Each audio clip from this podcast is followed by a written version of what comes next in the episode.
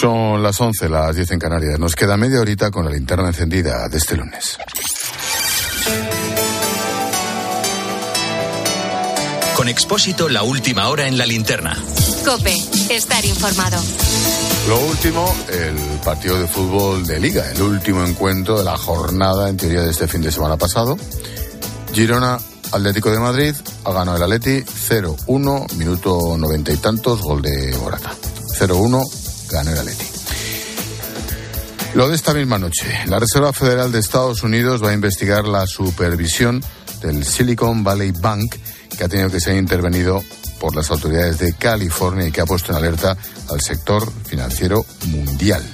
Hoy, después de un fin de semana de pérdidas, Wall Street ha aguantado el cierre sin pérdidas significativas en general.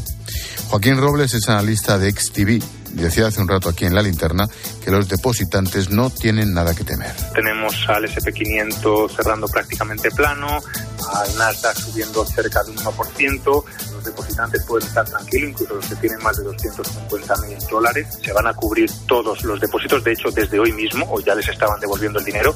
Y luego, para determinados bancos legibles, para que no caigan en esa crisis de liquidez, también varias herramientas para que puedan acceder a una liquidez extraordinaria. Como te decía, la crisis del Silicon Valley Bank ha hecho saltar las alarmas ante un posible contagio al resto de las economías, como sucedió con la crisis de 2008, acuérdate, Lehman Brothers.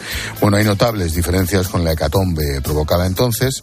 Se prevé que las consecuencias no sean importantes. Claudia Cid. El Silicon Valley Bank financiaba a muchas compañías tecnológicas de Estados Unidos. El reajuste tecnológico que ha habido durante estos meses ha influido en su colapso. Luis Garbía es experto financiero.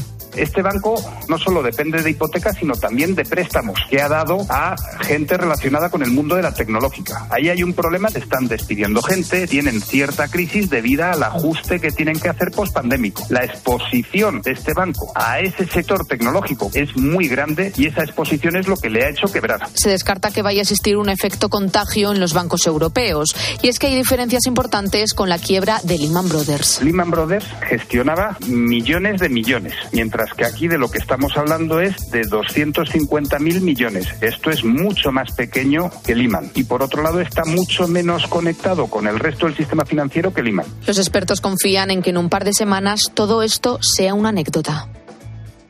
Hoy también ha sido noticia que la patronal ha vuelto a dejar claro al gobierno que no se dan las condiciones para apoyar su propuesta de reforma de las pensiones. Denuncian las formas del ministerio que no acepta estudiar otras vías para financiar el sistema. Los sindicatos son más optimistas, reconocen avances y confían en salvar en las próximas horas los puntos en los que aún no hay acuerdo. Lo decía Carlos Bravo de Comisiones Obreras la evolución de las pensiones mínimas no podrá ir por detrás del incremento de la renta mediana en el país y esto es una garantía para el conjunto de pensiones mínimas que nunca ha tenido. Pero además de eso hay que establecer cuál es el itinerario de esas pensiones mínimas, su incremento real en los próximos años y eso es algo que está por definir para el conjunto de ellas.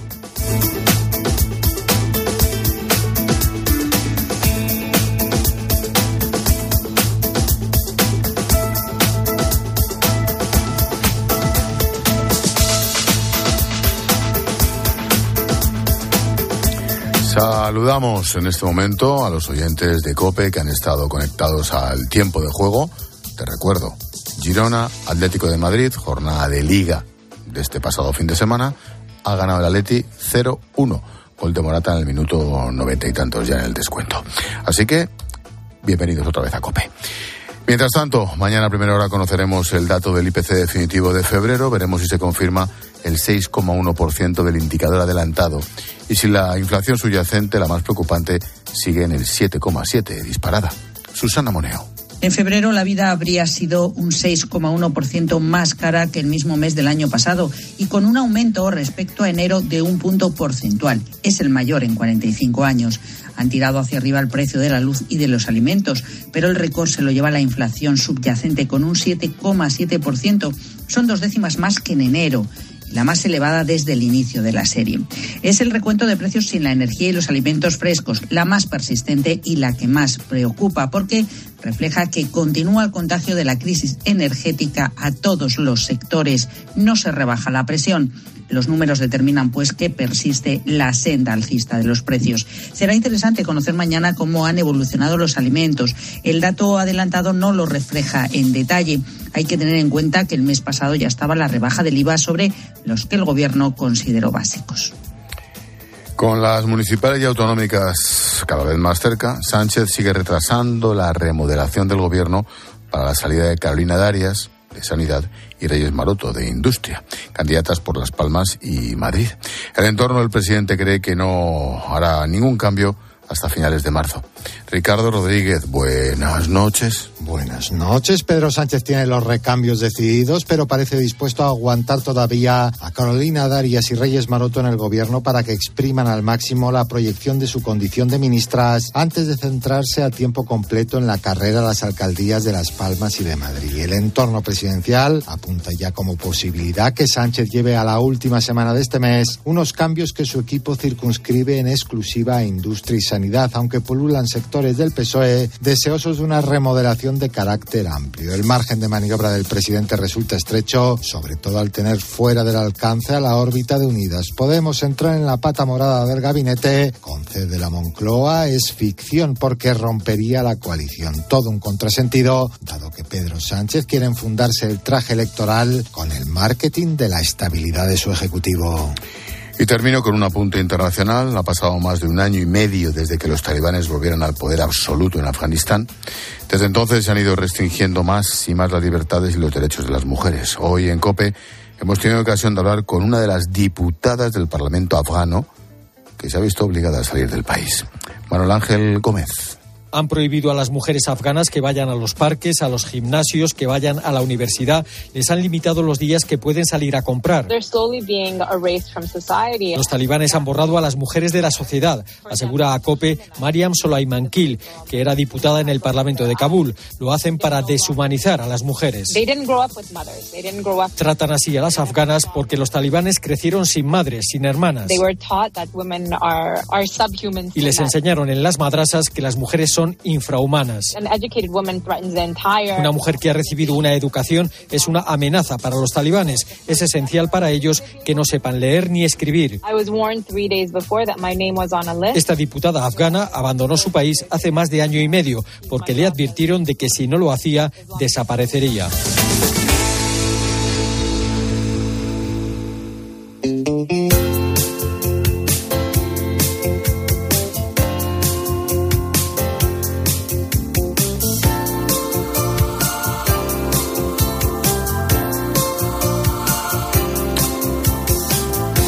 Ponerte dos extractos de dos películas, a ver si averiguas el personaje y la peli. Mira, el primero. Voy a poner trampas para que si alguien nos sigue, como los Fatelli, les más venir. Data, ¿a dónde vas? A poner trampas. Dirás trampas. Eso es lo que he dicho. Trampas. Calla. Y, y ahora el segundo corte. ¡Wow! ¡Santo cielo! ¡Mucho trompazo! Vamos, tapón. Pisa a fondo. ¡Mucho fondo, doctor Jones! ¡Agarra Te doy unas pistas más, aunque está más claro que el agua. Son pelis de los 80 dirigidas por Spielberg y los dos personajes están interpretados por el mismo actor. Yo no sé si Pilar García Muñiz sabe de qué películas estamos hablando. De la segunda seguro que sí. ¿Qué tal Pilar? Buenas noches. Hombre, Ángel Espósito, buenas noches. La duda ofende que estás hablando con una niña de la EGB, de los 80. Y encima, la primera es una peli que me encanta, ¿eh? que yo creo que resiste muy bien, además, el paso del tiempo. Una película, no vamos a desvelar demasiado. Bueno, sí, vamos a decir que protagonizada por un grupo de niños que buscan un barco pirata. Ese niño que escuchábamos, además, es, por cierto, un inventor. Y la segunda peli, pues más fácil todavía. Va del arqueólogo más famoso del cine. Aquí acertado. Sí.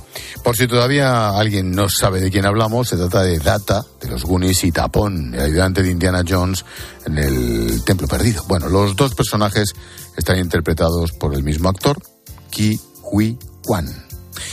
Vamos a contar su historia, porque, porque sirve para poner el lazo a la linterna con Pilar García Muñiz en nuestra historia bonita del día. Dale, Pilar. ¿Por qué hablamos hoy de él, de este hombre, de este actor, de Ki? Pues porque anoche fue uno de los grandes protagonistas en los Oscar. Hace unas horas ganaba la estatuilla al mejor actor de reparto por la película Todo a la vez, en todas partes. Mi madre tiene 84 años y está en casa viéndome. Mamá, he ganado un Oscar.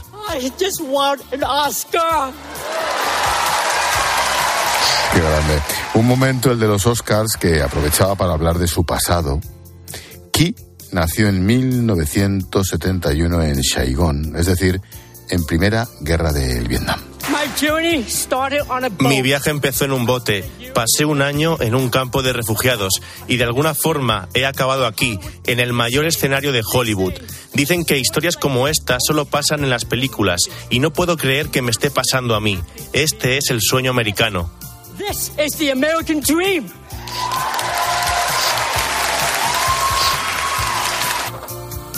La familia de Key llegó a Estados Unidos en 1979, vivían en el barrio chino de Los Ángeles.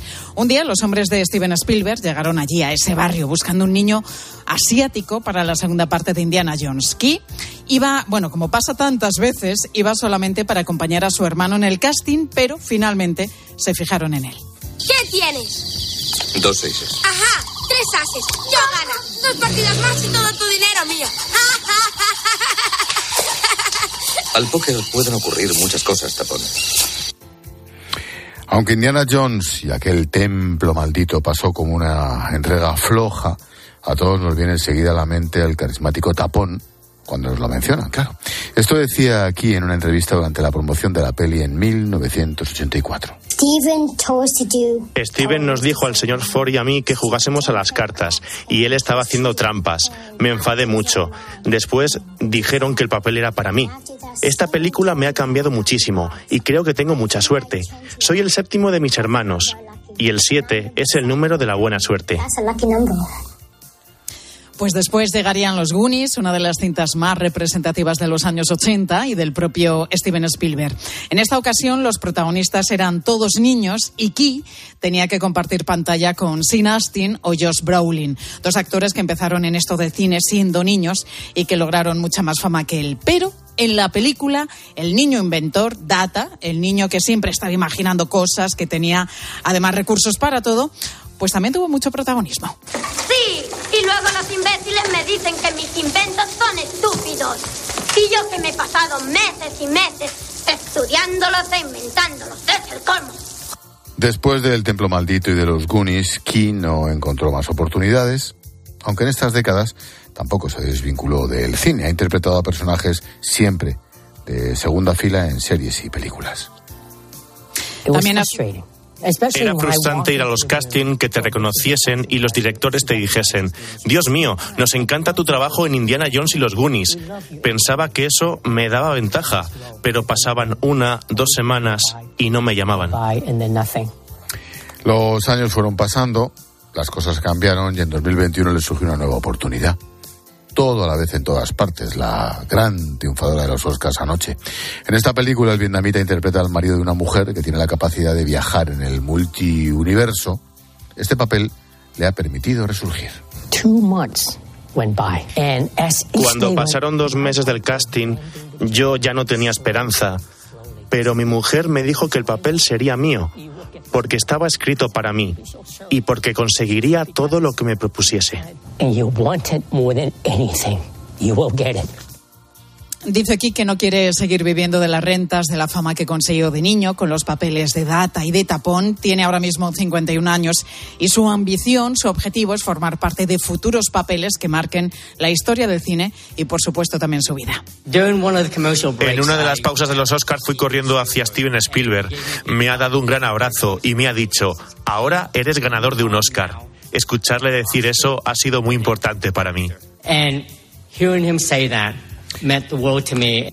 Aunque los Oscars son un evento muy mediático, el recorrido de películas empieza meses antes con otros premios como los Globos de Oro.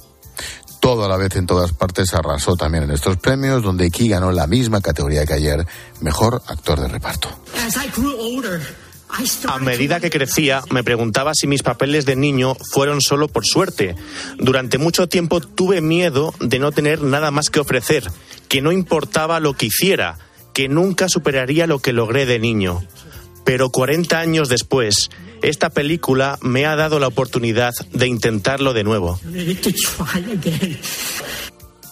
Bueno, sin duda uno de los grandes momentos de los Oscar de anoche fue el abrazo con Harrison Ford. El actor era el encargado de entregar la estatuilla a mejor película, que se la llevó todo a la vez en todas partes y le dio aquí ese efusivo abrazo, esa imagen que ha dado la vuelta al mundo. Tapón e Indy